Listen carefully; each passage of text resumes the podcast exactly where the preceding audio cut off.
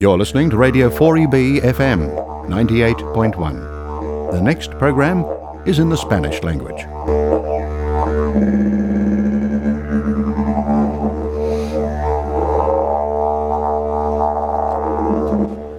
Reconocemos a los guardianes tradicionales de la tierra en la que vivimos y trabajamos y de las muchas naciones diferentes en toda la región de Brisbane. Presentamos nuestros respetos a los ancianos, pasados, presentes y emergentes, como poseedores de los recuerdos, las tradiciones, la cultura y el bienestar espiritual de los pueblos aborígenes e isleños del estrecho de Torres en todo el país. Reconocemos y aceptamos las ceremonias de duelo que puedan estar afectando a las diferentes comunidades.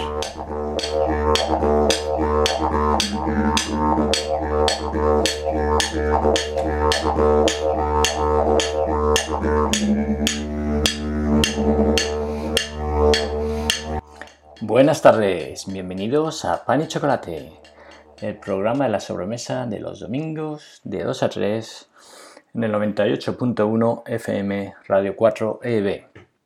Hoy, de una manera excepcional, estaré solo ante los micrófonos. Bruno, os acompañaré. Manu no ha podido estar. Está recluido con su familia, solo como medida preventiva, o sea que no os preocupéis, está en plena forma. Un saludo desde aquí a Manu y a toda la familia. Espero que lo estéis pasando lo mejor posible y que disfrutéis del jardín y del espacio que podáis encontrar alrededor de la casa para disfrutar también de un momento en familia de la misma manera. Mando ánimo a todos los que están recluidos en este momento. El final se vislumbra y espero que aprovechéis este tiempo para fortalecer vuestras relaciones familiares y personales y que sean momentos de alegría y de paz.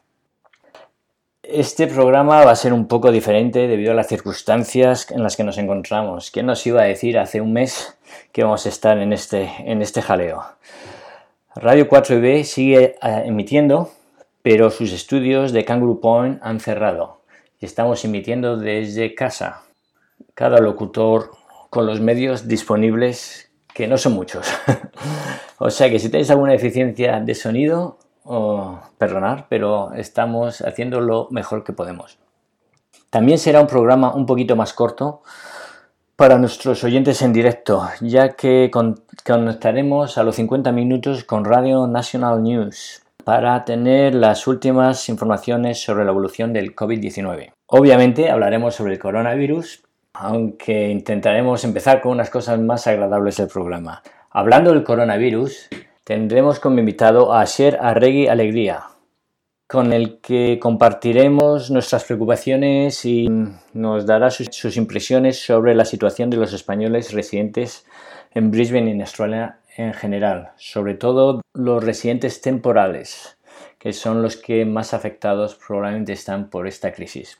Después nos acompañará la profesora psicóloga Patricia Ops, que nos dará unos consejos eh, para estos momentos de crisis. Pero vamos a empezar el programa con algo un poco más animado y un poco más eh, entretenido eh, y con buenas noticias. La doctora Laura García Carrascosa nos anuncia y explica su gran descubrimiento en la pronta detención del cáncer a partir de una sencilla muestra de ADN. Pero antes, como siempre, un poquito de música para empezar esta pareja de fantásticos músicos valencianos, Juanqui Zapata y Man Jack, con un temazo contracorriente. Oigo a la sirena que no me tiente, maldita sea, que no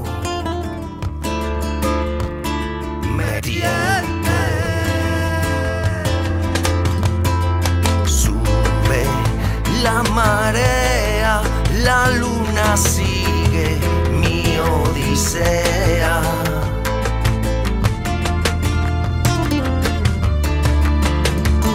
Valiente contra corriente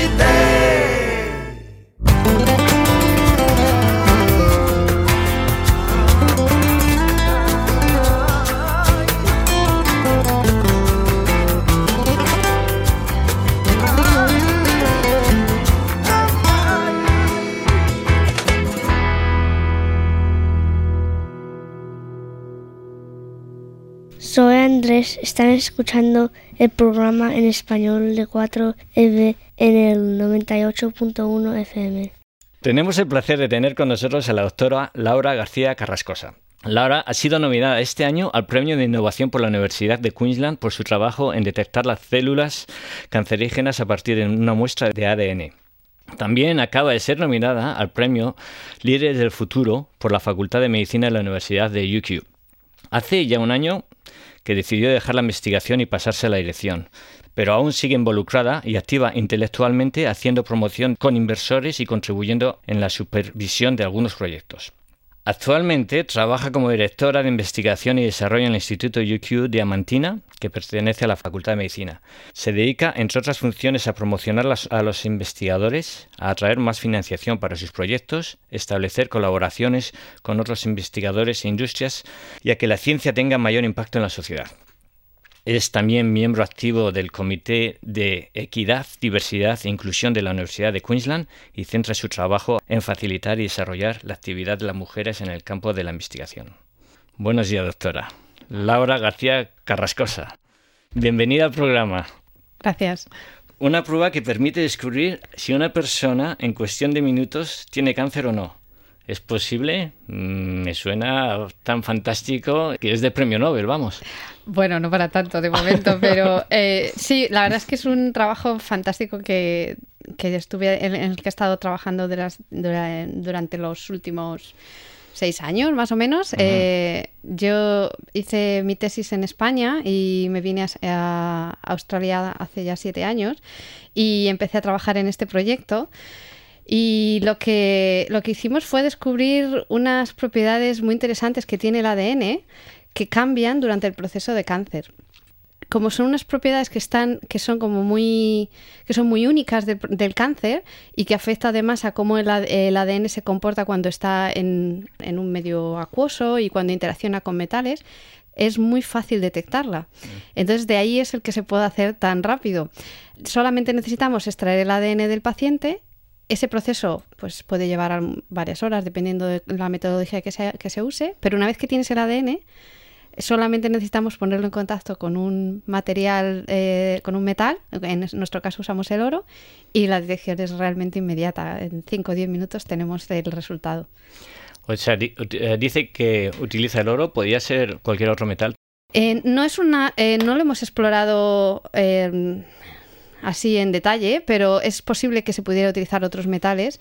Nosotros hemos usado el oro porque el oro es tradicionalmente un material que se usa mucho en, en biosensores, que es el área en el que yo, trabajo, y es muy inerte y, y permite que, que, bueno, otras cosas que hay alrededor no, interfieran mucho y tiene unas propiedades electroquímicas y ópticas que son muy interesantes. Entonces todo eso sirve para, para poder detectar las moléculas que, con las que estamos trabajando, que en este caso es el ADN. Bien, me gustaría que nos explicara un poquito cómo se desarrolla todo el proceso.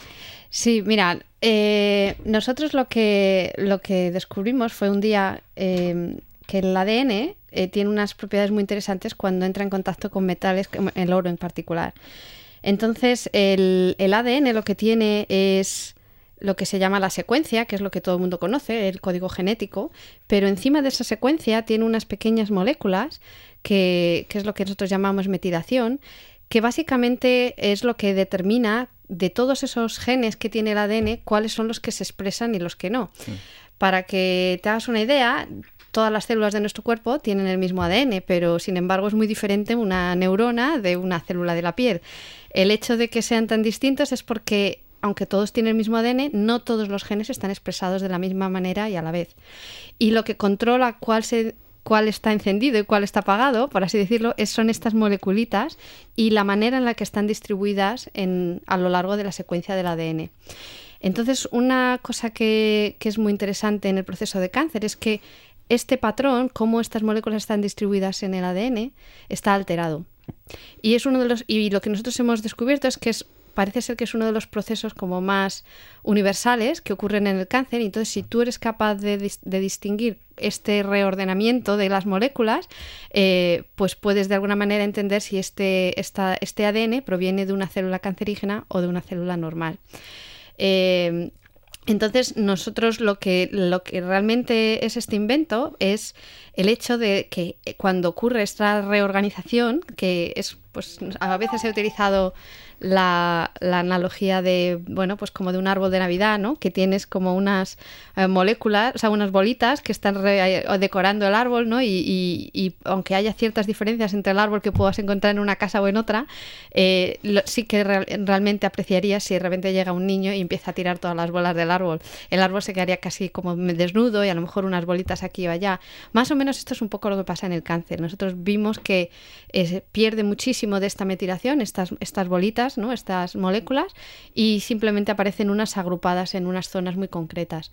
Y esto afecta muchísimo las propiedades del ADN mm. y cómo, cómo se comporta cuando está en solución. Forma una serie de que se llaman agregados y unas estructuras, unas nanoestructuras en el líquido, que a eso afecta a su vez a cómo interacciona con metales. Entonces, solamente con, con ponerlo en contacto con metales, vemos si se pega mucho o se pega poco, y eso es lo que eh, esa, nos, es, indica. nos indica si viene de una célula uh, normal o de una célula cancerígena.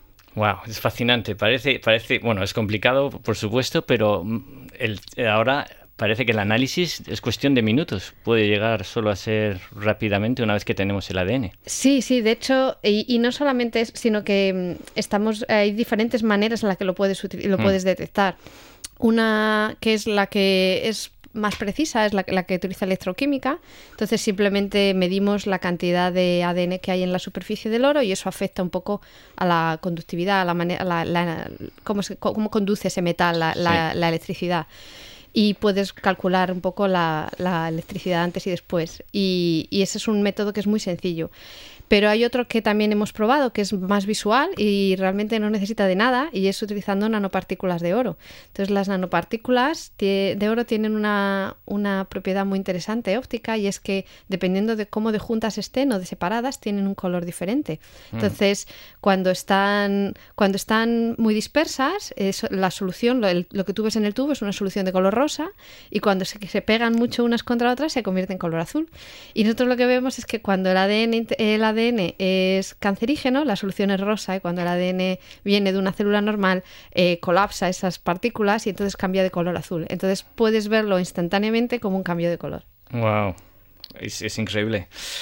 Y además, bueno, para complicar o para facilitar más la, el, el, invento, parece ser que también se puede hacer o que hay una idea, una posibilidad de hacerlo en un futuro de una manera electrónica también o bueno, sí, la, la, los sensores electroquímicos, que es el primero que te había contado, eh, al ser una, una, lectura eléctrica, por así decirlo, eh, podemos conectarlo a un lector que podría ser un, a través de un USB, conectarlo con un teléfono o con algún... Uh -huh. uh, hay ahora mismo dispositivos que están muy miniaturizados y que sí. podrían, uh, podrían hacerse portátiles y podría de alguna manera permitir una lectura un poco más en remoto.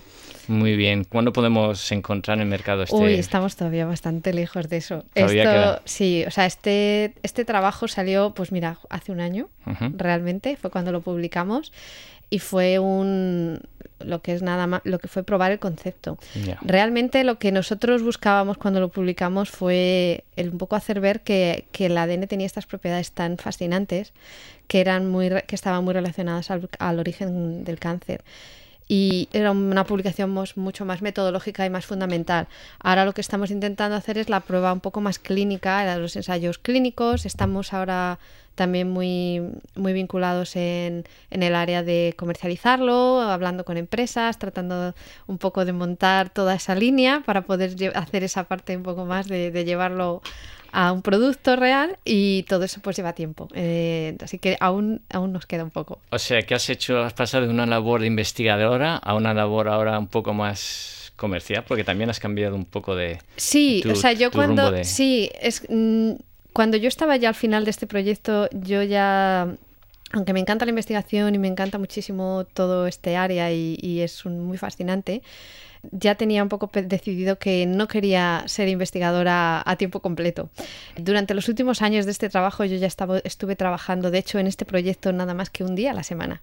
Ah. Los otros cuatro días ya estaba trabajando en un rol de, bueno, que se llama aquí un poco como de enlace, ¿no? Que es un poco de ayudar a, a- a los investigadores, un poco a hacer más su, su, su, su vida diaria, encontrar colaboraciones pues que sean para su investigación, ayudar un poco con un poco una labor que yo hacía que me interesaba mucho era el un- ayudar un poco a conectar mejor los investigadores que son un poco más fundamentales, más del área biomédica, pero fundamental con los área, con los clínicos que son los que hacen el trabajo un poco más a, Sí. eh, más en la- más directos Un con el paciente para ayudar un poco a que la investigación pueda un poco pasar de, de- de lo que es el estudio más básico a realmente llegar a un producto final en el cual se- el, el paciente pueda ver un, algo tangible ¿no? que realmente le beneficia.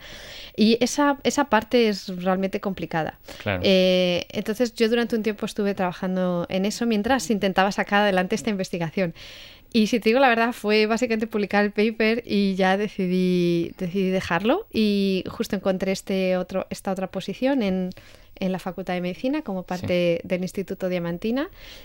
Y el trabajo que hago es re- relativamente similar al que hacía, ah, con un poco más de enfoque también en ayudar a, a los investigadores a, a conseguir más financiación para sus proyectos. Y es un trabajo que me encanta, es totalmente fascinante y pienso que ayuda a la ciencia desde un punto de vista diferente, de ser simplemente el científico que hace el descubrimiento. Sí. Pienso que la ciencia tiene muchos problemas de cara a, a conseguir impacto y ayudar a, a que muchos de los descubrimientos lleguen a, Financiarse. a financiarse y a llegar a lejos. Yo misma he experimentado esos mismos, Claro, esas mismas por e- dificultades. Por, eso estoy, me estoy dando cuenta que eh, esta, este cambio se ha motivado por los problemas que ha podido tener en el... Exacto. O sea, yo, por ejemplo, este, mm, para que te hagas una idea, cuando estuve intentando sacar este descubrimiento, estuve pidiendo proyectos a un montón, no me financiaba nadie, decían que era una idea demasiado... mm, Sí, como demasiado bonito para ser verdad. Sí, sí, era y me costó muchísimo financiar, me costó muchísimo tirar para adelante, fue muy difícil. Ah, aparte, bueno, mujer, hijos, todos, la familia, combinar todo es complicado. Es- claro. Y, y entonces eh, decidí que, que quería un poco dedicarme a, a la ciencia desde un ángulo diferente, eh, tratando de romper un poco esas barreras o ayudar de alguna manera a que el sistema funcione mejor para que eh, los investigadores puedan, puedan realmente hacer su trabajo de, de- de descubrir cosas y que realmente lleguen a, a lo que tienen que ser, a su destino y a convertirse en inventos que la gente pueda disfrutar. Me parece fantástico. Eh, seguro que algún departamento de investigación en España se está tirando los pelos diciendo ¿por qué no le hemos, le hemos dado una, una buena posición aquí? Es- Bueno, es- este trabajo lo hice enteramente en Australia. Sí, sí. Eh, yo en, en- en España hice mi, tesis y también estuve de- in- investigando durante otros cuatro años eh, como postdoctoral. Eh, me fue bien, mm, pero es verdad que la situación de investigación en España es dura, es difícil. y aquí hay más Eh, facilidad, mucho más facilidad. y, yo, en este sentido, Australia me, me brindó una oportunidad fantástica ah, con una- un trabajo pues muy bueno y, una- Sí, sí, sí. y- y- y yo estoy contenta de la oportunidad que he tenido, los medios eh, que se han puesto a mi disposición también para la investigación. Así que no, y no tengo intención en ese sentido de volver a, investigar en España. Bueno, esto es un ejemplo de, de superación, investigación y, una, ansia de mejora y de bienestar para la sociedad en general. Ah, bueno, chapo, nos quitamos el sombrero. Doctora, aparte de esto, para que vea que he hecho los deberes bien, me han dicho que es una experta escaladora. No, no tanto. Mira, si te digo la verdad. Salud mental, salud Sa- física. Salud física. Mira, si te digo la verdad, hace ya bastante que no escalo. Ahora mismo me dedico más a la esgrima. Ah, fíjate, Sí. bueno, o sea, si- siempre haciendo eh, deporte, actividad física también para, Sí, sí. para hacer un buen, un buen equilibrio. Sí, sí. Pues bueno, muchas gracias por estar aquí hoy y para despedirnos, ¿nos puedes presentar el tema que ha elegido que vamos a escuchar a continuación? Sí, bueno, pues ah, había pensado en algo así optimista y positivo y Muy bien, me he acordado de repente de una canción de hace ya mucho tiempo, de cuando yo era bastante joven. Bueno, que- bueno, bueno, jovencísima. Sí. Ah, una canción de los sencillos, bonito es. Muy bien, pues con bonito es. Vamos. Venga.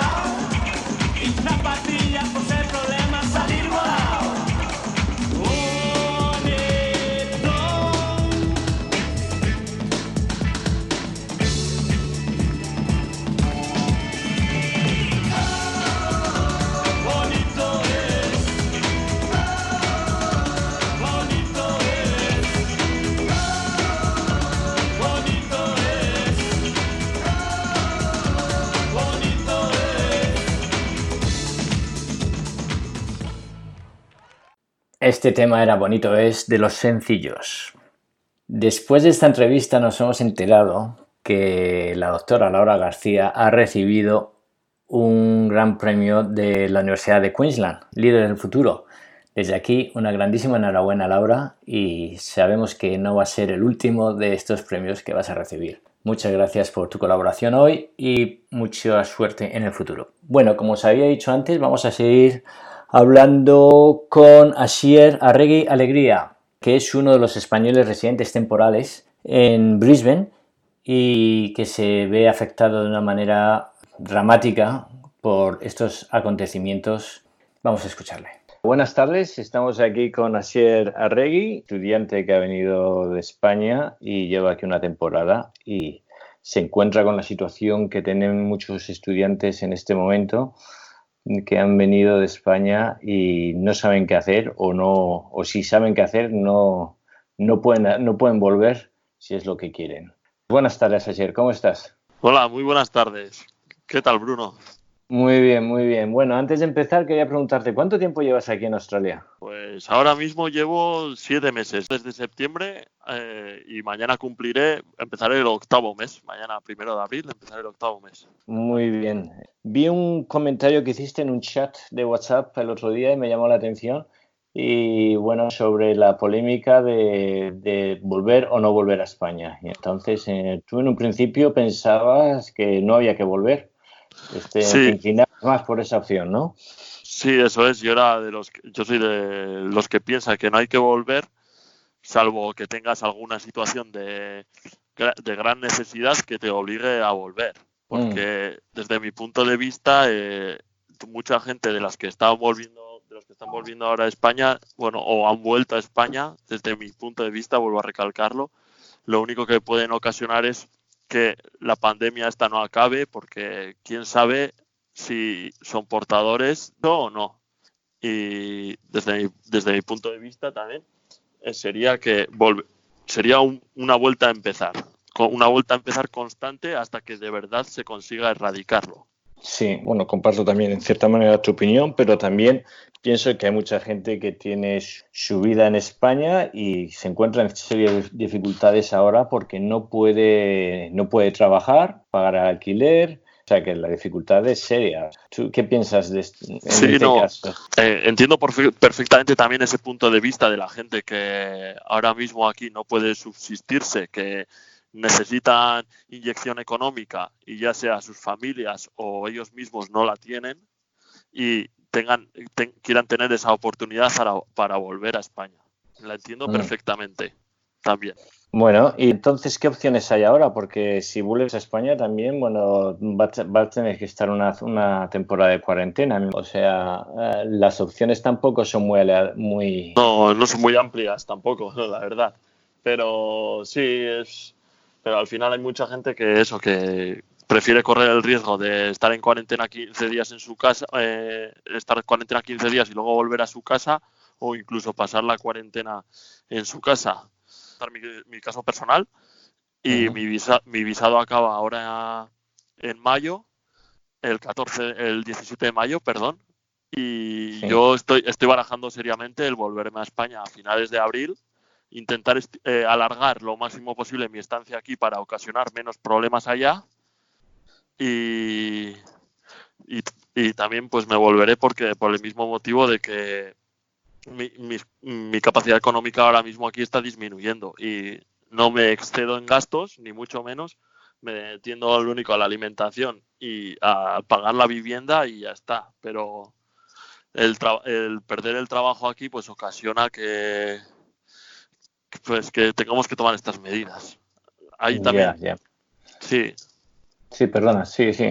Sí, no, iba a comentar también que está el caso de poder trabajar en Uber Eats, que consiste en ir repartiendo comida a domicilio con una bicicleta, pero al, al, eh, al 90%, el 90% de los estudiantes, que, bueno, normalmente la gente que viene aquí trabaja en sectores de hostelería y tal, o relacionados con la hostelería, pues al cerrar los bares, sus trabajos han visto eh, pues, bueno, se han visto en la calle, quiero decir, que no tienen trabajo. Entonces todo el mundo ha optado por la misma opción que es Uber. Y al final también está ocasionado un colapso de Uber que hace que eh, tengas que dedicarle mucho tiempo para ganar una pequeña cantidad de dinero. Y al final también a veces es insu- insuficiente. Ya, ya, ya. Bueno, pues eh, esperemos que esto no vaya para largo y que puedas volver cuanto antes. Y bueno, es una pena que termine tu, tu estancia en Australia de esta manera, pero ¿qué, qué se va a hacer, no? Sí, la verdad que sí, que es una pena que acabe de esta manera, de esta manera, perdón. Pero bueno, pero me considero una persona relativamente joven todavía para poder volver. Así que nunca, nunca descarto, no descarto esa opción de volver aquí. Volveré. Eso es. Volver. Ahora, Sí, sí, ahora sí. mismo, ahora mismo sí, estoy pensando de que tengo que volver. Y claro, y me ha faltado por visitar Sydney y Melbourne, así que estoy en la obligación de tener que volver a aquí para poder visitarlas. Seguro, seguro. ¿Y tienes contactos de trabajo aquí también? ¿Estabas trabajando en alguna empresa Sí. o estabas un poco buscándote la vida ah, de mochilero? No, eh, bueno, traba- he trabajado aquí, la verdad que en todo lo que se puede trabajar, eh, desde recogiendo limones hasta pintando una casa. O sea, ¿quién me iba a decir a mí que iba, que iba a trabajar en todas esas cosas? Pero bueno, bien, la Has experiencia, aprendido mucho. sí, una experiencia que no se olvida y la recomiendo para todo el mundo que esté pensando en venir una vez que pase todo esto. Muy bien, Asier. Muchas gracias por estar con nosotros y bueno, perdona la calidad de esta conversación telefónica, pero bueno, los medios no son los que generalmente tenemos. Y, es- y, bueno, como he dicho antes, pues buen viaje, bueno, buena estancia, todavía no te vas. Y, y si necesitas ayuda, ya sabes que hay un- los grupos de WhatsApp son muy activos y hay mucha gente que está, que está mm, muy dispuesta a ayudar a cualquiera de, los españoles que estén por aquí en dificultades. Sí, la verdad es que eso es un punto de agradecer muy importante. porque Al final, la gente cuando viene a un país no sabe que existen esas asociaciones o que pueden disponer de esas ayudas y una vez que te das cuenta lo agradeces con todo el alma. Pues nada, Bruno, Vale. yo creo que vendré de visita, o sea, el año que viene espero para julio después de San Fermín es pasarme para, por aquí de nuevo, un añico o, o lo que dé. Un abrazo, Asier. Nos vemos. Igualmente, Bruno, muchas gracias por todo. También insistir que es importante, tanto como seáis residentes permanentes o residentes temporales, tenéis que inscribiros en el consulado como residentes. Obviamente en situaciones como esta, pues facilita mucho el papeleo y la comunicación entre el consulado y vosotros. Y en cuanto a los españoles que tengáis interés de volver ahora a España, podéis inscribiros en la página del Consulado General de Sydney ahí podéis, y rellenar un formulario. Aunque yo lo hayáis hecho por teléfono, tenéis que rellenar el formulario en línea para que tengan vuestros datos y si en la eventualidad de que hubiera un vuelo disponible para volver a España, pues os podríais, eh, os, se podrían poner en contacto con vosotros. También deciros que los vuelos desde Qatar a Madrid directos ya no operan desde hoy, eh, domingo, y entonces para volver a, España la situación se complica todavía más porque Qatar hasta ahora era el- la aerolínea que aún mantenía los vuelos eh, a España, o sea que tendríais que ir vía una ciudad europea. Si tenéis algún billete, pues tendréis que reconfirmarlo. y me imagino que ya os habrán avisado. Y en cuanto a manteneros con las últimas noticias, pues vía Twitter es la manera más rápida de mantener toda la información que, manda el consulado, tanto el consulado como la embajada de España. Entonces, si estáis en una situación actual de estrés o, o queréis manteneros informados, pues os aconsejo hacerlo vía Twitter. Y para seguir, vamos con un super clásico. Un gran clásico de mediados de los 80. Un dúo pop con un buen ritmo, canciones graciosas y mucho sarcasmo. Para mí ha sido muy difícil elegir un tema de estos genios de la música, tal vez no reconocidos como se merecen. Pero este tema me siento muy identificado. Muchas veces subido al tren me he preguntado por qué el tren no para en Pitis. Sí, lo habéis adivinado. Estoy hablando de un pingüino en el ascensor. Eh, José Luis y Mario, estos maestros de la comedia, el ritmo, nos llevan por un camino de, alegría y de baile que, que no hay manera de pararlo. Os dejo con Pitis. Este tema se lo dedico a los chavales de la D, que sé que algunos lo estáis pasando muy mal. Hay que pensar positivo, chicos. Pensar en positivo. Esto del encierro es muy fuerte y muy duro, pero hay que pensar en positivo y dejarse de negativos. ¿Vale? Vamos a bailar un rato con José Luis y con Mario, maestros de la música y del ritmo. Pitis.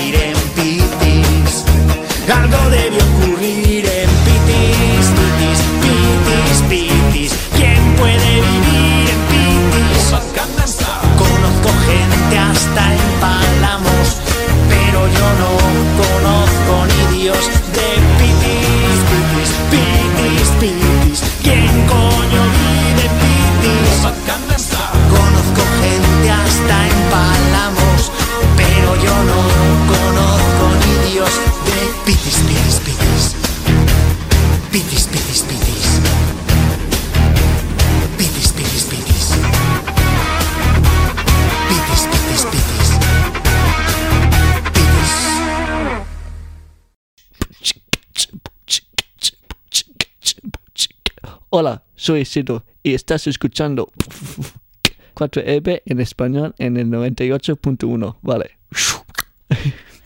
Buenas tardes. Tenemos ahora el gusto de tener a la experta en psicología social Patricia Ops, Trish Ops, catedrática por la Universidad de QUT de Brisbane, que tal vez conoceréis por sus periódicos comentarios en ABC Radio, Televisión, Triple J, entre otros. Buenas tardes, Trish, ¿cómo estás? Muy bien, gracias Bruno. Bienvenida al programa. Ah, la semana pasada, en el primer programa de ciencia de 4EB, eh, por cierto, un gran programa, enhorabuena a Nati y Álvaro, estuvimos escuchando también a la psicóloga Lau- Laura Sánchez que nos daba unos consejos hablando de cómo actuar al estar encerrados en casa. Hoy quisiera centrarme más en las personas que están en Australia y que se encuentran en situación de aislamiento, pues algunas de ellas como las que quieren volver a España o separados de su, familia por cualquier razón. ¿Qué consejos nos podrías dar para estas personas? Bueno, de estar lejos de tu familia es muy duro en estos momentos. Y claramente, lo primero que hay que hacer es mantener el contacto con tu familia y amigos. De hecho, en algunos casos en España ahora posiblemente tienen más tiempo libre para pasar tiempo hablando. Y no solo de la situación actual, sino de todo tipo de temas, incluyendo bromear, contar chistes, cosas ligeros y divertidos como... Pasarlo bien. Pues sí, como si estuvieras en una terraza digital. El ejemplo me parece fenomenal. Bueno, mi segundo consejo sería fortalecer tus relaciones en tu entorno australiano también, para también estar conectado con los que están a tu alrededor ahora mismo. O sea, con los, con los españoles también y con los, tus, tus relaciones australianas, Bueno, decir. sí, con tus vecinos, con tus compañeros y claro, la comunidad española aquí en Brisbane también. Y también quisiera decir a la comunidad española de Brisbane que os apoyéis entre vosotros, ya que está una época muy difícil, especialmente para algunos, para todos, pero eh, para, para todos y algunas, Algunas más, personas y son algunas- más sensibles a esta, a esta situación. ah, claro, tienen circunstancias más duros. Sí, sí. La comunidad ahora es más importante que nunca. ¿Algún consejo más que nos quisieras dar sobre cómo actuar en esta situación tan crítica en la que estamos? Bueno, estamos todos pasando mucho tiempo en línea Entonces tenemos que buscar también formas creativas de conectar y hacer actividades diferentes para que nuestra mente descanse de la situación un poco. Eso, eso de descansar la mente me gusta. Ah, mira, hay miles de comunidades y clubs en línea para conectar y repartir cualquier interés que, que tienes realmente. Bueno, Pero es- eso, eso va a cambiar realmente porque eso lo hace todo el mundo ahora. Lo- los- hay intereses en línea y tal. Yo creo que crees que se va a potenciar más, va a haber una más afluencia si llegamos a, a la situación de estar eh, completamente eh, encerrados en Australia, como están en España ahora. Pues antes del coronavirus, todos teníamos actividades que hacíamos fuera del trabajo. Y lo que tenemos que hacer eh, ahora es buscar formas de, de continuar con estos tipos de actividades. Y en relación con las personas con las que vivimos, ¿algún consejo en particular? Bueno, claro, también hay que encontrar formas de pasar bien que con ellos de nuestra propia casa, porque es muy fácil olvidar de, de esto um, y simplemente repartir nuestro estrés y, y no nuestro buen humor. Mira, El buen bailar, humor, ah, el buen humor, sí, sí. El buen humor es necesario en todo momento, sobre todo en este momento. es sobre estoy todo en este momento, Claro, mira, claro. baila y canta, cocina juntos. En mi familia ahora mismo, después de cenar, estamos haciendo un baile tonto para, para, para dejar el estrés un poquito y, y pasar bien. Muy bien, pues ya sabéis, después de cenar, queridos oyentes, todos a bailar. Bueno, muchas gracias por estar con nosotros. Yo creo que esto es un- un- unos consejos muy buenos con los que vamos a seguir. Muchas gracias por eh, asistir a nuestro programa y volveremos a llamarla para algo, algún programa más sobre psicología social. Muy bien, muchas gracias Bruno. Cuidáis, cuidaros, seguir conectados con vuestro entorno y sobre todo buscar momentos de alegría y risas en cada día. Antes de irme, quería decir, si estás pasándolo mal, no dudes en buscar ayuda, como el teléfono de Lifeline 13 11 14 o en otras asociaciones. Muchas gracias. Vamos con un poquito de música. Bueno, chicos, ha llegado el momento de mover el esqueleto. Este tema sí que os va a hacer bailar. Entretiempo, una banda scat rock de Madrid. Se forma en el 2013 y desde entonces participa en muchos festivales de Madrid y de todo el territorio español. Tiene mucha marcha y sus letras son reivindicativas. Vamos a ladrar, se estrenó este jueves en Spotify. Vamos a escucharlo. En las calles, gritos de revolución. Revolución.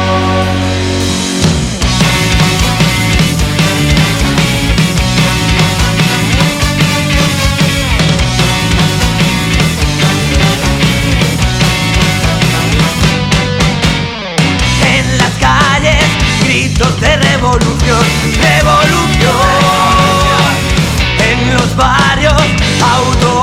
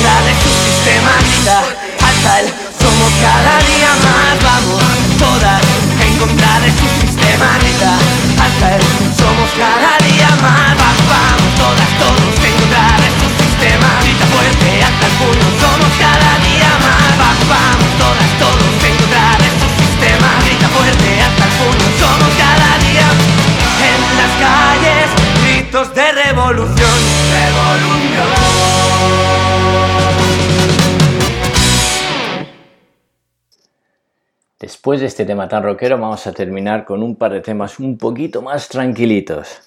La semana que viene estarán con vosotros Magali y Loli con su fantástico programa. No os lo perdáis. El primer tema que vamos a escuchar es de J. Lasso Fernández, un chico de Madrid que está pegando muy fuerte por los madriles y tiene unos temas muy interesantes. El tema que vamos a escuchar, ¿quién me iba a decir? No tiene desperdicio.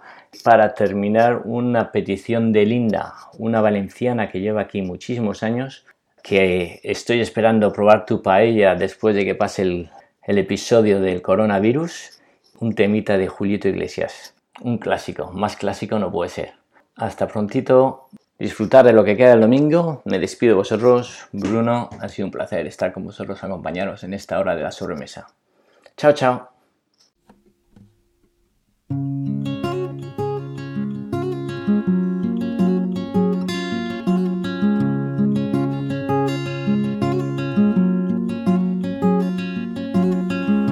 Año más la casa vacía. Septiembre acaba de empezar. La nostalgia me viene. Es algo difícil de evitar. Cierro los ojos e intento volver atrás.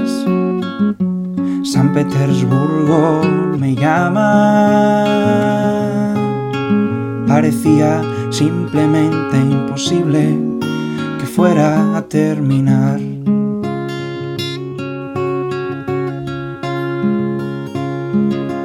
O quedarme en esa noche bajo las estrellas cantando. ¿Quién me iba a decir iba a echar de menos las memorias del verano?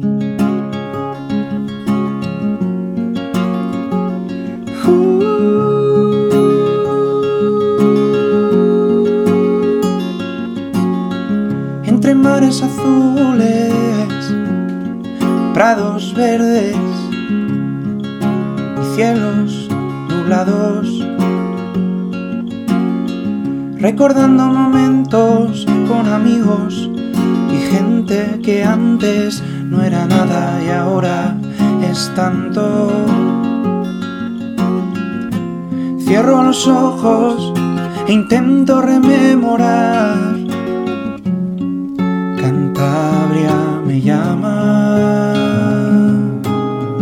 Parecía simplemente imposible que fuera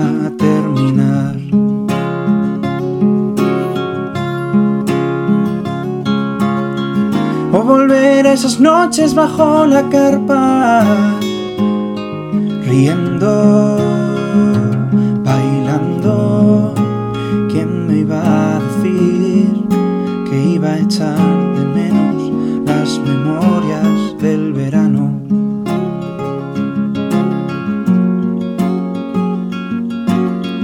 Tardes en canoa, juegos de cartas, viajes de Cierro los ojos y noto que te se me llama.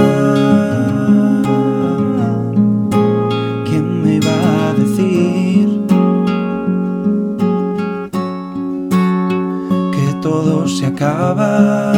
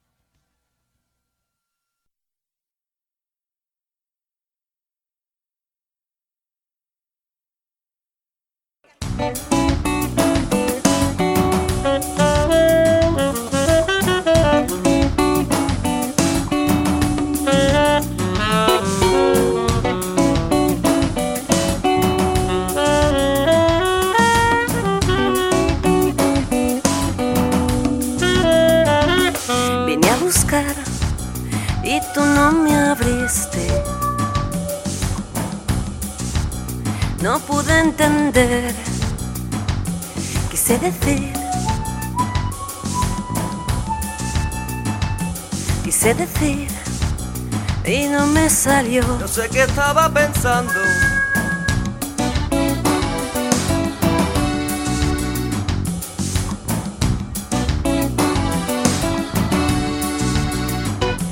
Quise reír. Sé que te gusta reír. No me importaba.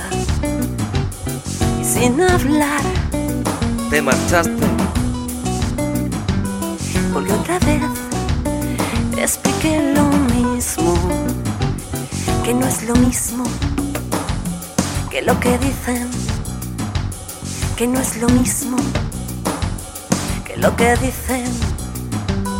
Que no es lo mismo que lo que dicen.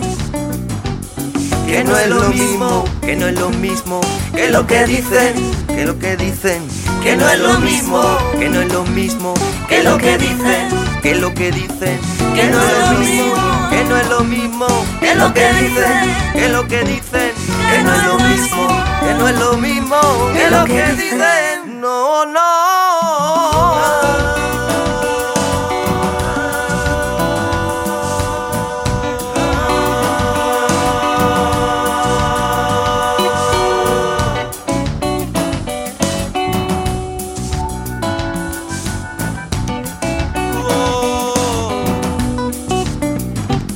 Quise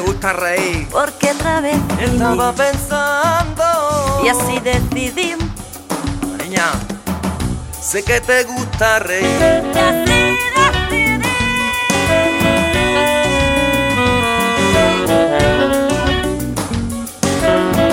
Solo con mirarnos. Si alguna vez, si alguna vez, si alguna vez, decimos que algo.